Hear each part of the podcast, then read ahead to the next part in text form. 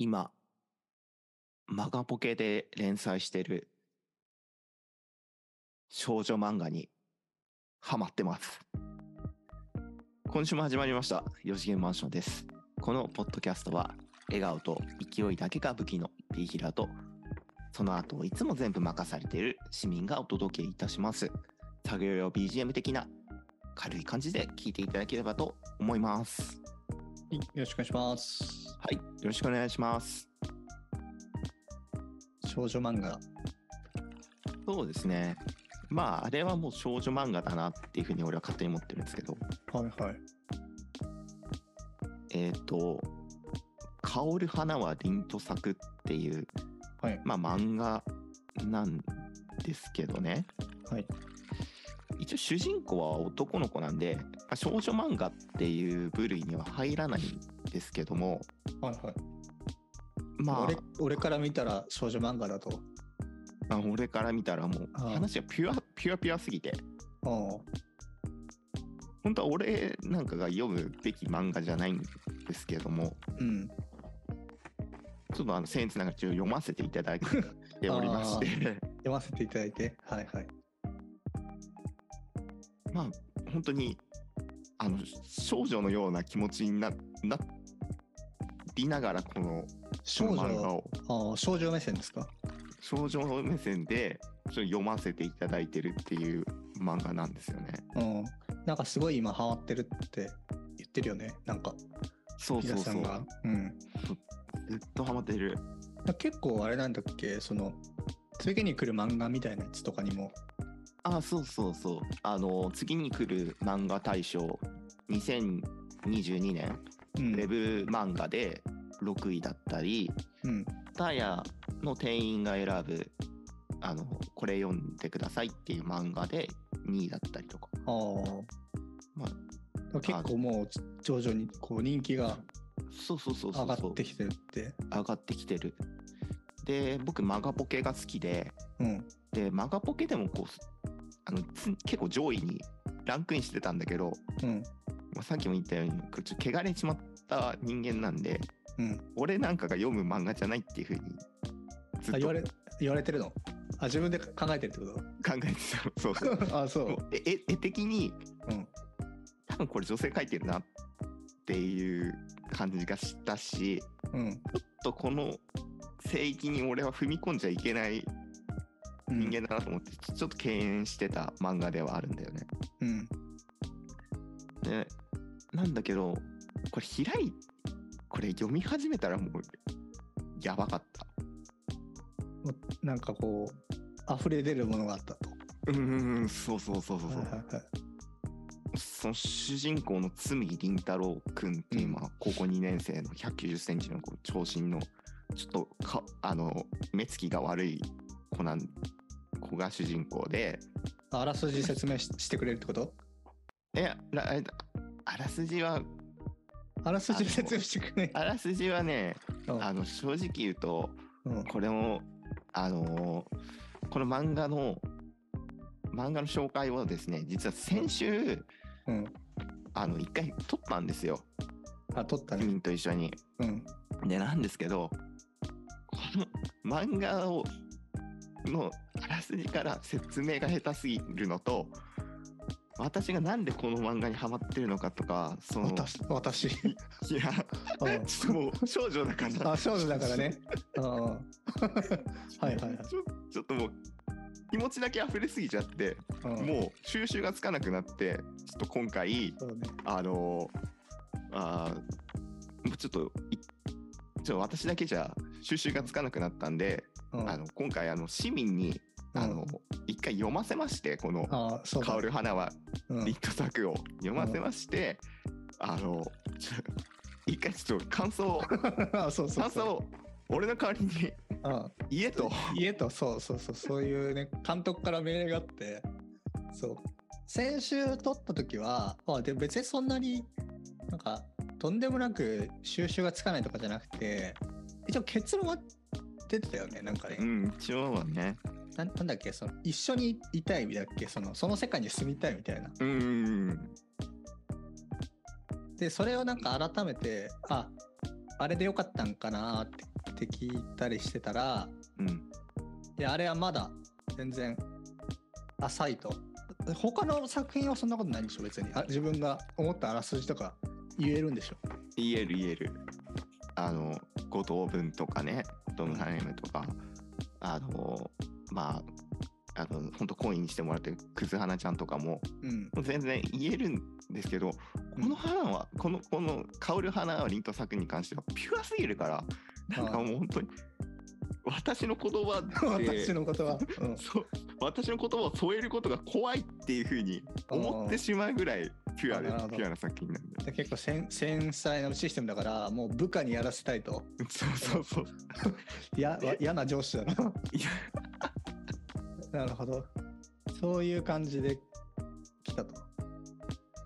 でまあででもあらすじじゃああらすじじゃなくてもいいか。なんか設定とかは簡単に説明とかできるんじゃないですか。その少女であっても。あ、私はね、そうそうそう。わかりました。設定だからね。設設定定ね、うん。設定ね。はい。まあ、設定は、あの、せあのせえー設定。なんで噛んでんだろう。設定、あの、お話しさせていただきますと、はいえっと、まあ高校、高校2年生の、うーんと、そうだね、こう、まあ、高校が舞台っていうか、高校2年生の2人が、まあ、主人公でありうん、ヒロインの、まあ、ラブストーリーですと。なんかラブコメって言えないな、あれ。コメディ要素っていうか、もうほんと、ラブコメっていうか、ラブストーリっていうか設定の説明でもうこんがらがっちゃってるってことでもうね、ー。もう、もうやばいね。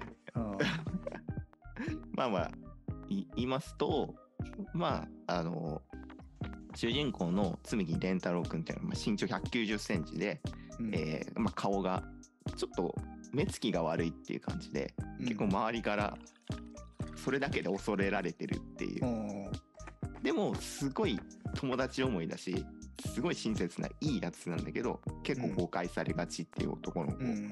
がいますと。で、その子が通ってる学校も、まあ、まあ、あの、千鳥高校っていう、まあ、底辺学校で、うん。まあ、みんなから結構髪す、まあ、りんりんたろー自身も金髪で、その金髪でピアスっていうのもあって、まあ、で、千鳥っていうのもあって、まあ、正直、周りからの評判良くないですっていううん。男の子がいて、で、えっ、と、まあ、その男の子と、まあ、えっ、と、その千鳥高校の真向かいに、えー、桔梗高校っていう、まあ、お嬢様学校があって、うん。そこの桔梗に、えーいる、桔梗にぞに、えーいる、えー、和栗さく、えー、かおる子さんっていう女の子がいて、まあその、まあ、このこの子が、まあ、身長150センチぐらいのすごい可愛らしい女の子なんですけど、うん。まあその2人が、まあちょっとずつこう近づいていくっていう、はい。ラまあラブストーリーっていうのが、うん。まあこの作品の大枠ですかね、あ設定？設定。はいはい、でその2つの学校が仲悪くてでそれぞれ男側が片方で女性側が片方でみたいな、うんうん。で別に学校で出会うわけじゃなくてその別のところで出会ってで仲良くなったなと思ったらあそのお互いその学校にいたんだっていうのが始まりみたいな感じだよね。うんうん、そんな感じ。うん。でそれの、まあ、話は多分先週そんなに詰まってなかったと思うんだけどそこからの感想が難しかったっていうか、難しいっていうかそ,、の感想を出すのは俺の仕事じゃねっていうかいう感じだったでしょ。そうそうそうそう。うんちょっと言葉添えられないなっていう。私の言葉部添えられないな。部下にやらせようって。部下にそう 頼んだって。なるほど。あーまあじゃあそのさっきのあらすじの補足とあとなんか感想っていうかだどこら辺が面白いのかなっていうところとかをあ話します。部下の方から。部下の私私の方から。よし、いけ。はい、でまず設定としてはその、まあ、対立構造にある高校っていうかその嫌われてるっていうのは簡単に言うとなんかもうその学校の生徒だからもう全員悪いんだろうみたいなそううんういう、ん。なんかクローズみたいな学校があって不良のね。でそこにいたらさ例えばガリ弁だとしてもさなんかや嫌ななるじゃん実は違うんだけどみたいな。それなんかもうレッテル貼られまくってるやつなのうん。で逆にその女の子側の方は、まあ、桔梗だっけ、うん。あのまあ要はお嬢様学校っていうか、うん。そのなんていうかは試験とかも結構ああるしあとはそのうん。推薦とか、うん。そういうまあスパイファミリーのなんかアーニャちゃんが通ってるような学校なんだよ。要するに。でクローズとさそのスパイファミリーの学校さ横になったらそれはそうなるよねそうね。まねずなるね。なるね。ボンボンだからさあの不良からしたら。うん。だからそこにいる生徒のこととか本当全く知らないんだけどそういう構造になってますと。うんでたまたま主人公のなんか実家がケーキ屋さんやっててそうだね、ケーキ屋さん。であの本人恥ずかしがって言わないんだよそのうん。自分がさそのなんか K1 のさその何？あの K1 じゃないけどメイウェザーみたいなさそういう感じ感じなのにさケーキ屋やってるとかウケるじゃん。ウェイウェイウェイウェザーってさ、その何？カウンター K1 立たのないよね。ね、プロフィールとかに書けないじゃん。実家、ケーキがやってますとかさ。だちょちょっとやめてもらっていいですかっていうんで、言えないし、友達も連れてきたことない。うん。で、それたまたまその店番やりなさいって言われたんで、そのメイウェザーがしょうがねえなっつって、あの立ってたんだよ。そしたら、なんかこう、ケーキいっぱい食べてる方がいたんだよね、確かね。うんうん。そうそうそうそう。そうでなんかケーキいっぱい食べてんなーって思ってひょって見たらちょっと小柄な女の子がすげえ美味しそうにケーキ食べてて、うんでそれなんとなく見てたらその女の子がこっち見てなんかすごいこうビビっちゃってうん。なんかせ咳したんだっけ？ななんか、うん。そう、咳き込んじゃって。で着込んじゃってで私帰りますとか言って、うん。帰っちゃったんだよ。うんでまあ、あれ。後でわかるけど、それはビビって逃げたわけじゃないんだけどね。あそうそうそうそうそう。だからそれでちょっとその自分こわもてだからこわ怖がらしちゃったんだろうなみたいな。うん。ちょっとそれが昔からコンプレックスだったっていううん話で、だけどそのちょっとしたら戻ってきて「いや、うん私あのあなたのこと怖いと思ったわけじゃなくて、うんあのなんか男の人にそんな見られたことがないからうん。あのビビっちゃっただけなんですっていうピュアなんだよね。天然みたいな感じのことを言ってきてて、でそれでそのでしかも「いやあなたのこと怖いと思ったことは一度もありません」みたいな。あの知ってる？みたいなそのそうそう。凛太郎がね、こう店番してたりとか、店の奥で作業やってるっていうのを、こう、あそうそうちちょっとねとちゃん見てたから見ね。てたっていうちょっとしたそういうあれ俺のこと知ってんの？みたいなそういうのを見せてくるんですよ。でそっからその薫子ちゃんって子をたまたまそのクローズの学校からメイウェザー見てたらその隣の学校のカーテンが開いててでカーテンのとこにいたんだよねその。うんうん。であえー、みたいなそういう。入れ替わってる？みたいなそんな感じ。入れ替わってないんだけど。あそんな感じのその衝撃からまあ始まるっていうのが入りなんだけど、うん。でまずこの作品のね面白さっていうかまああのピーラさんは少女漫画っつったけど主人公はその凛太郎の方なんで男の子なんで、まあダンス男目線の結構描かれ方をするのでだから女の子の方がどちらかというとヒロインみたいな立ち位置うん。あのっていう感じになっててでこれがなんかハーレーものとかじゃなくてあのまあボーイミツガールっていうか薫子とその凛太郎が出会ったっていうところがうん。話となってるっていう感じででその薫子がもうどこからどう見てももう大天使でしかないと、天使でまあ、すね。そこがねまず一番面白いっていうかまあ本当にそこに尽きるかなっていうところもあるのと、ピーラーさんっていうかもう上司のそのピーラーさんからもう全然何があの面白いか言葉にできねえんだっつって これを大天使って言わないってやばいなってこれ歴何年だよお前ってウコメ歴何年だよってまず思ったねいや普通に大天使でしょあれは、そうだね。本当に裏がないね。めっちゃいい子だね。うん、なんか例えるとそのすごい心がまっすぐな子なのでだから炭治郎みたいな感じ？かまど炭治郎みたいなそういうもう言い言いたいこと言いますみたいなうん。だけど変なこと言いませんみたいなうん。そ忠義尽くしますみたいなそういうでそれのゆゆるふわ版みたいな、ゆる、ああ。ううん、確かに。あとはい配球のさ日向みたいな感じでなんかもうまっすぐみたいなあー、確かあのにね。あのまっすぐをスパイクに向けてくるんじゃなくてレンガに向け向けてくるんですよ大転手しかないじゃん やばいね。でその大転手ぶりがまず発揮されるのが一巻のところでその、まあ、お互いやべえやべえっていうかその敵対してる学校にいるんだってことが分かったでそのメイメザーの方はちょっとあのああそうだったんかってだからまあ今後どうお店に来たとしてもどうやって関わろうかなとかいろいらぬことを考えてたんだよね。うそれねん。そうだけど校門でなんか騒ぎが起きてるとそのクローズの学校の方では。クローズ。なんだっつったら、そのカールコちゃんが誰か待ってんだよ。こんなそ大天使しかやらないでしょ、その行動。で、なんかちょっと髪の毛いじりながら待ってて、で、そこでまず捕まえるよね、心ね、まずね。お前、その小柄な体、この可愛らしいよしって、どんなタフな心持ってんだと。とんでもねえ、とんでもねえタフだなっていうか、その、なんか、ルローニケンシンぐらいの、その、剣豪じゃなきゃ無理だぞっていうか、だって囲まれる可能性あるじゃん、だって、絶対ね。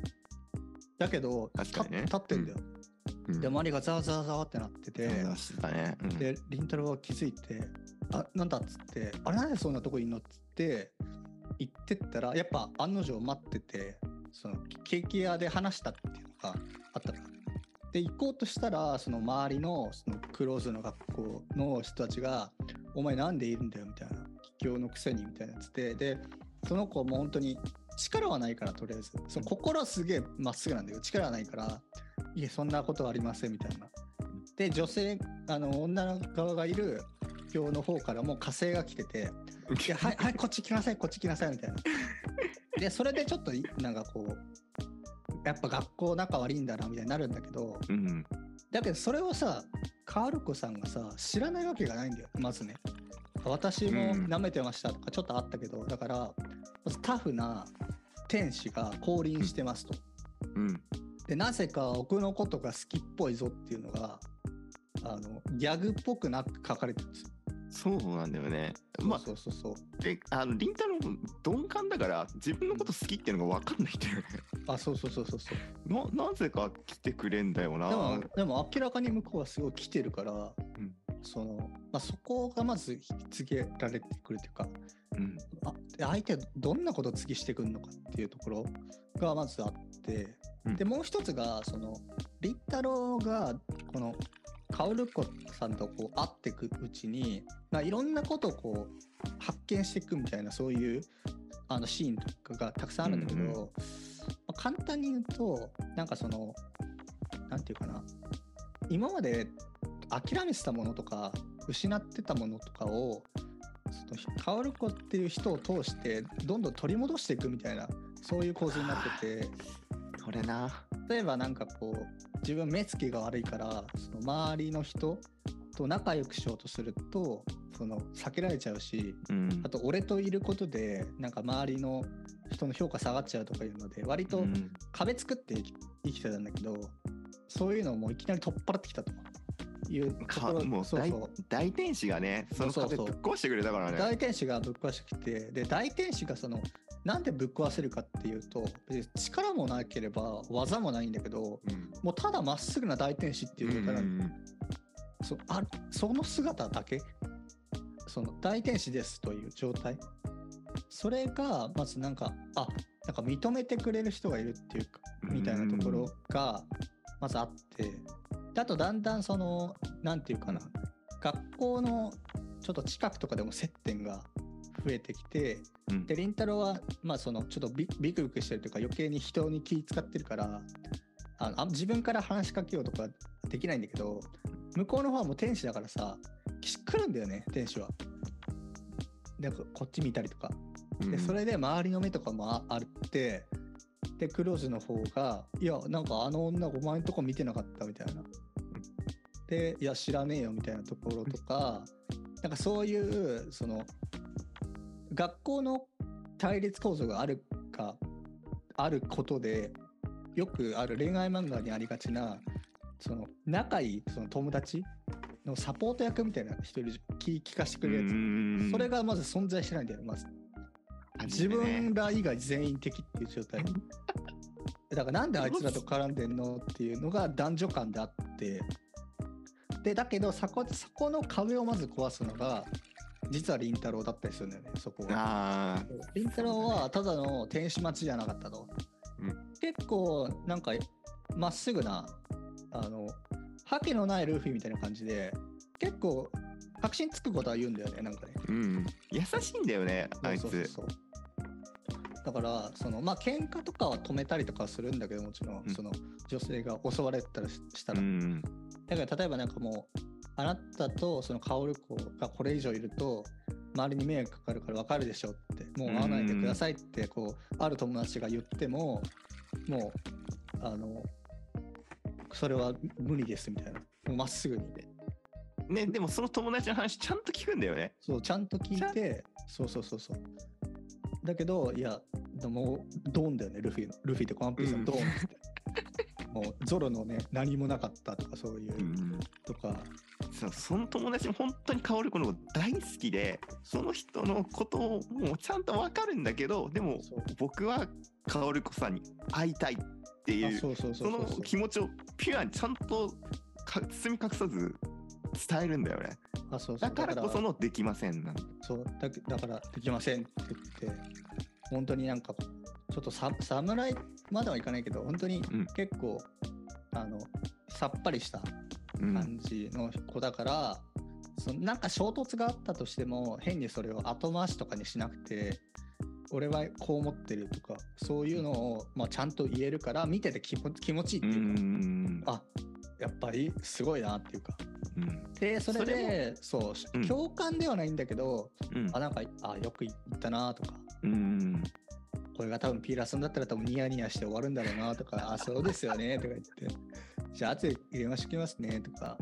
あとワンチャンその言ってきた子じゃああなたとちょっと遊べるんだったらとかそういうので言うけど多分スパッと言うんだよねそこはね。うん。まあ、結構凛太郎も前はそこ言うのを諦めた部分はあるけど、うん。それこそ大天使に変えられてやっぱここは言わなきゃいけないうん。隠しちゃいけない濁しちゃいけないって言ったところで、うんちゃんとスパッとどんどんこう言えるような人間になっていくってそういううん。こう価値観が変わるのもあるし、うん。こう成ニントル自身のこう成長がこう見えていくっていうのも気持ちいいよね。あそうそうそうそうでそれがなんか結構こう自分のあの失ってたものを取り戻すっていうかあのなんか昔はそういえばこういうこと悩んでたなとか、うんだから今こういうことになってんだろうなみたいなやつを思い出して解消していく中にそんなに衝突はなくてなんかいろんなこの子にこうしてあげたいと思っ思う俺がいるんだみたいな。うん。そういう自己発見がすごくあたくさんのシーンにああるからうんなんかそこを見るとすごくなんていうかな。まあ、そこは面白い部分かなっていう。うん。うんところとしては感じていてうん。うんで僕はまだ3巻までしか読んでないんですけど、うん。ピーラさんに前回6巻のネタバレをされているので、まあ、なんか先はちょっと読めてるんですよ。ごめん。私なんかウェブで漫画あ全部無料で見れるよって聞いてたんだけど、うん。無料で見れるのは1日1話までっていう、まあ、無料っていうのは嘘じゃないけど全部見れないんだっていう、で結局買ったんですよ なんで。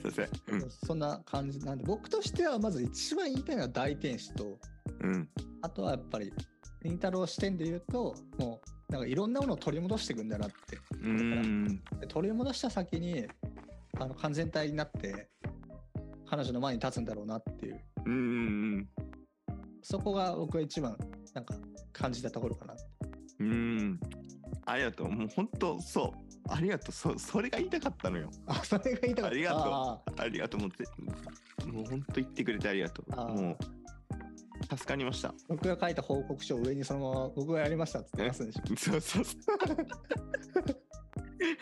いやあるあるある。うやるいやありがとうね。本当すごい。僕もスッキリしました。うん。あでも、まあ、ちょっと聞いたらそのピーラーさんは正直俺が今喋ってるような次元にはもういないんでしょその。あまあ正直ね、うん。あので話してくれたのはすごいありがたいんだけど、うん。言葉ができちゃってるところで、うん。あまだまだだなっていうのが正直ある。なんかすげえ下に見られてる感じがあったから、うん、今どの領域にいるんですかもう？俺はねあのもうこの漫画多分今6個ま6巻まで出てるんですけど多分全部で10週ぐらいしてるんですよ。あ10週もしてんですか？10週してるんですけどうん。毎回涙流します。ああ泣いてるんですか？うん、あの今日もあの話すにあたってもう一回のや読みましたけど、うん。はい。あの全巻涙流してました。そんななんか熱血な人でしたっけ？ピラさんって、そうじゃないのよね。うん、違うよね。冒冒頭でも言ったけど、どちらかというとあれだよねなんかバットマンの敵みたいな感じだよねピラさんってね。どちらかというとね。なんかね。ほんとね、あの、自分の汚れた人間っていうのもね、まあ、悲しいですけど、なんかこう、ラブコメを何かしら属性がないと今まで読めなかったんですよ。うん。幼馴染とか、うんうん。あー何、えー、いいいなずけですとか、たわわですとか、うん。何かのそのキャラ、なんかこういう漫画ですっていうのがもう目に見える形があって、うん。で、僕のこう、レーダーに引っかかったら、お、いいじゃんみたいな感じでこう読む読むっていう、うん。本当小学生並みの、あの、きあき絵が綺麗じゃんみたいな、それ,、うん。それから入るうん。パターンだったんですよ。なんですけど、今回、このピュアすぎるこの物語に、本当に、あの、初めは、あの、冒頭でも言いましたけど、これ、俺が読む作品じゃないと思って、けちょっと引いてたんですけど、これ読んでしまったら、もう、なんだろうね、なんかこう、本当に全ての汚れが浄化されて、うん。神社。神社みたいな感じ。神社。とか。教会教会とか。教会。そうそうそう。びっくりしちゃって。もう。えその多分1回目が多分一番その涙したのが、うん。あの強い衝動だったと思うけど。うん。なんか気づいたら泣いてたとか。そうそうそうそう。気づいたら泣いてたの。なんかなんで泣いてんだろうって。あまあ本当二人二人がね凛太郎と薫子のことを応援しててなんか本当すそのうまくいったとか友達との関係あ、友達との関係がうまくいってよかったなとかなんかそういうのを見てた時に自然となんか涙が流れてて、えー。うん、びっくりしちゃったこのこんなめっちゃ綺麗な涙流しちゃってたのよ。うん こんな涙流すこと俺ないからその自分に引いちゃってさでそれ最近じゃなくてもいいんだけどさその綺麗な涙って最後に流したのいつですか？最後に流したのはね、いつだろうな。あー、なんだろうな。涙で言えば、ハイスコアが、あ、ハイスコアガール、いや、あれかな。多分、えっ、と、秒速？あ秒速。秒速。秒速で出会えないのかってなった時の涙かあそこでも泣いたんだ。なうん。えうん。なんかそうだね。あそあれくらいあん時とかかな。ー、うーん。うんかラブストーリーで本当に純粋にラブストーリーでうん。なあそこまでなあそこまでっていうかこんな綺麗に泣け泣けたっていうのが。うーん。秒速かな。ちょっとあのあれ「君の名は」は泣かせにかかってきたじゃん。あそうだね。思いっきり。あれはあれとはまた違う。うーん。別に多分先生も泣かせるつもりないんだろうけど。うんでもね先生もすすごいピュアらしくて。先生その先生。新海誠さん？であ あのどこのこの、えー、薫花の方のあそっちね。あの三上三上坂先生っていう先生で、その第6巻に関しては、うん。もうす主人公キャラクターたちがまっすぐすぎてうん。もう涙流しながら書きましたって書いてあったからね。あの6巻の帯に。うん先生もすごいピュアでなんか本当に市民も読んでからわかるけどキャラクターがめっちゃみんないい子やん。うん。なんかそのキャラクターにあ当たってるとなんかこうなんなんだろうなここ本当に心が浄化されるだからなんかそのただね、まあ、キャラクターいいけどでもこれまで見てきた作品ですげえなんていうか推しキャラじゃないけどさうん。それと比べると俺そこまでいかないんだよね。ああそうなんだ。だだけどそれでも触れてたってことはなんかよほど日常廃れてんじゃねえかってピーラーさんの。それ心配になってくんだけど。逆に？逆に。逆にね。いやーか。俺クロースだった？まあいいやつだけどなんかそこまで癖あることはないじゃん。うん。なあくまでなんかそそういう立ち位置っていうのしか見れなかったから、うーん。こいつのスピンオフ読みてえなくらいの思わないんだよねまずまだ、あまだ思わないんだ。うん、そうそうそうそうそう。なるほどね。俺はすごい思ってる。もう。あいつら今あいつら今何してんのかなって俺考えてるもん。ああもうそ今の次元趣味と話しながらうん。もう俺の中のそのラブコメ4次元マンションっていうのがあって俺の頭の中に。うん。このいろんなラブコメが俺の頭の中でこう動いてんだけどうん。一番今大きな部屋を作ってんのがその香る花ワリント作で、もうその部屋の中でああ今今今凛太郎何してんのかなとかリアルタイムでちょっと気になる。えー。覗きたいなっていうぐらいに俺はななってる次元だかあららやっぱ高えな次元がな。ちょっと。その次元になったことないわ多分。ちょっ小とね。小学生にの時になったぐらいかな。小学生？うん。小学生ぐらいかな。小学生？うん。じゃあちょっとまだピュアさがまだ注ぎ込まれてる。かしてあれかなピーラーさんの今高いって言ってる次元って俺の小学生の時のあれと一緒なのかなもしかしてあーそうかもしれない。そうかもしれない。それはピュアさで言えばね。うん、あピュアさでピュアさピュアさでうん。ピュアさで今俺は高みに行ってると思う。高みにいるんだ。うん。行ってると思う。そう。なんかとにかくうん。ななんでこんなにこの作品を読めてるのかっていう感謝なのか、うん。もうここの奇跡にまず感謝してるのとうん。本当にその作品によってもう俺の心が耐え耐えられないんだと思うなんかもう涙流しちゃうっていうのはあなんかなんかもう表現が追いつかなくてただ言葉にできなくて俺の体の反応的にその感動を涙っていう形で表してるんじゃないかなっていう、ちょっとねあのこの作品これが素晴らしいですって言いたいんですよ僕も。はいはい。言いたいんだけどそれを言ってしまうとまあ冒頭でも言ったがあの本当になんかもう僕の拙い言葉でこの作品が怪我されてしまうっていうことが本当に怖いんでうん。なんかちょっともう本当にあれちょっとこう気清すぎて触れないっていうあような。分かる分かる分かる。なんか、本当にこれ自分好きだなってやつは変にやっぱ言いたくないよね。その好きってことは言いたいけど、何がいいんですかってことに対してちょっと躊躇しちゃうよね。うん。本当に。こんな感覚だって俺初めてなんだよ俺。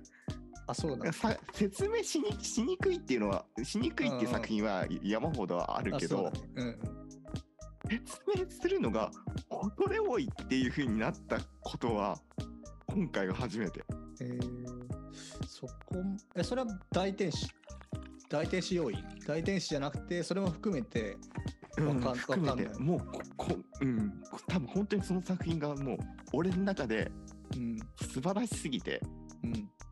怪我したくないしうんけ怪我されたくない。うんまあうんうん俺が俺の拙い言葉で怪我したくないっていうのがあったからちょっとこの今回本当に市民の力を借りたっていう。ああやれって。やれて。そうそうそうなるほど。えーあでもねその気持ちはねなんかわかるとこあって。うん。僕もねあの、まあ、市民っていう名前もちょっと関係してるんだけどいや市民関係ねえなあ市民関係ねえですすいません。あの 村上春樹の「ねじ巻き鳥クロニクル」っていう、うんあの小説がすごい好きで20代くらいの時。でそれをもとにブログあの「市民はネジを巻く」っていうブログを作って、うんそこから市民になってあるんですけど、るとね。うん。であの時もなんかめちゃめちゃすやっぱ読んだ後の読後感がすごくてうん。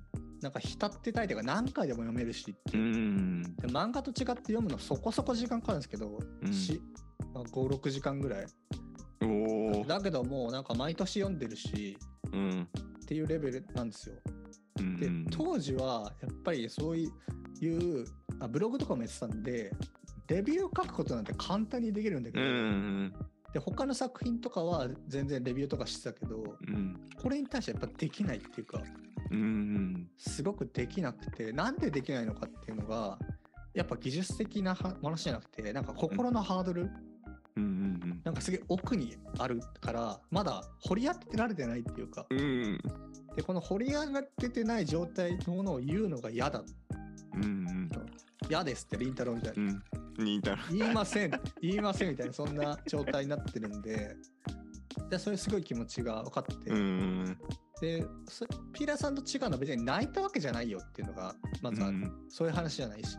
うんうんでそれを俺は知ろうと思って何をしたかっていうと小説を全部模写した。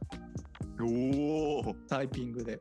おおすご。っもうめちゃめちゃ腕痛かった。それぐらいなんでこれ俺が好きだと思ってるのかっていうのを知りたくてうん。とにかく模写してで模写しても正直分かんなくてうん。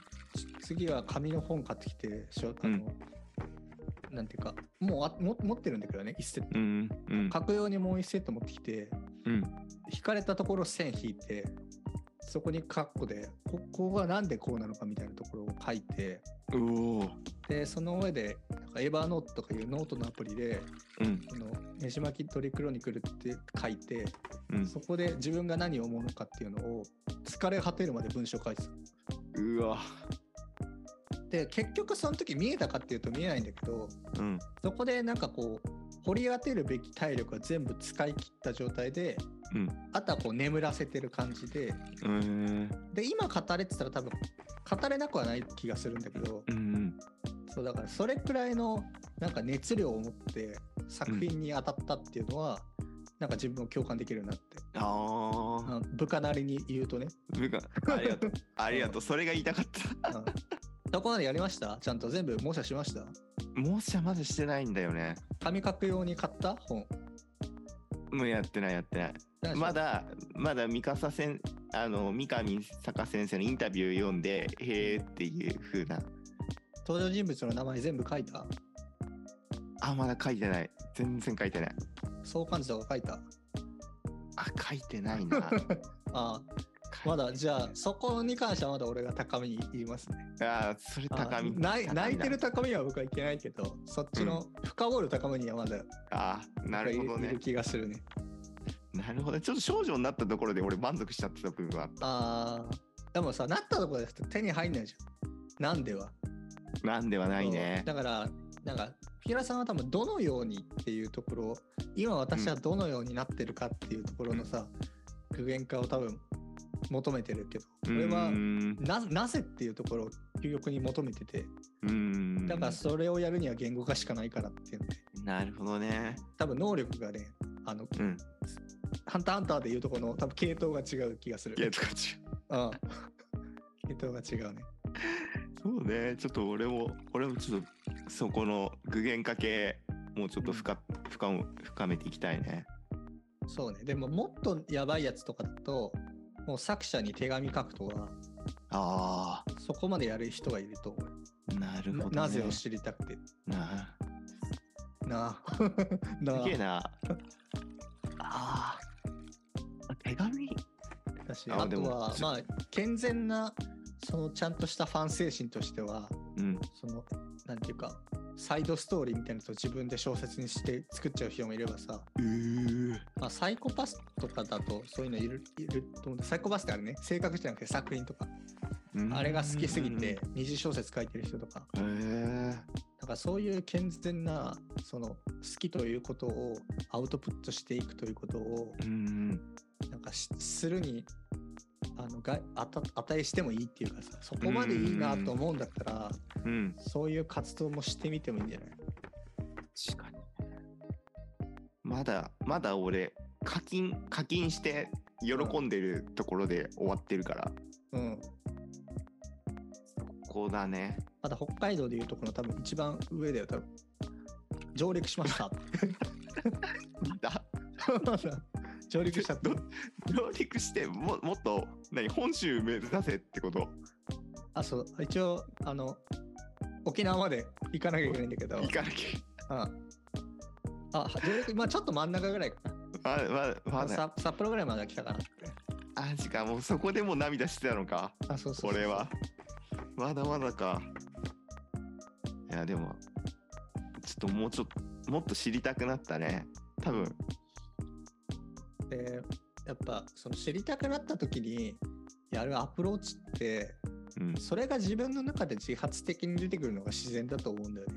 うんだから僕が模写したのはなんか模写するといいよっていうのを調べたとかそういう話じゃなくてうん。模写したくてしょうがなかったんだよ。もう止められなかったんだよ。だから気づいたらこれやってたぐらいのやつがあ出てくるのが自然な気がする。そういうのにああった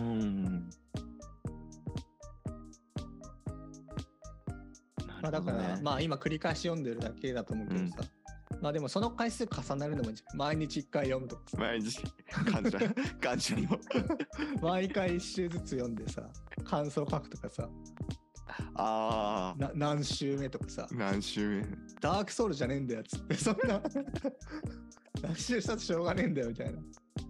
そういうのとかさ、うん、まあそんな感じでまあその、うんうん。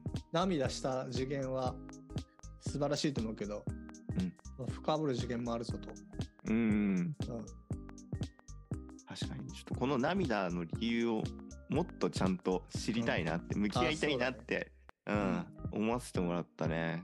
うん、いい機会だと思うよ。いい機会だった。本当。これからもねみあの2人のことも仲間たちのこともこう見ていきたい。はい。そんな素晴らしいはい。作品ですね。まあ、ということで、ただ、この素晴らしい作品を今後、見れなくなるかもしれないでしょ、ピアさんは。はい。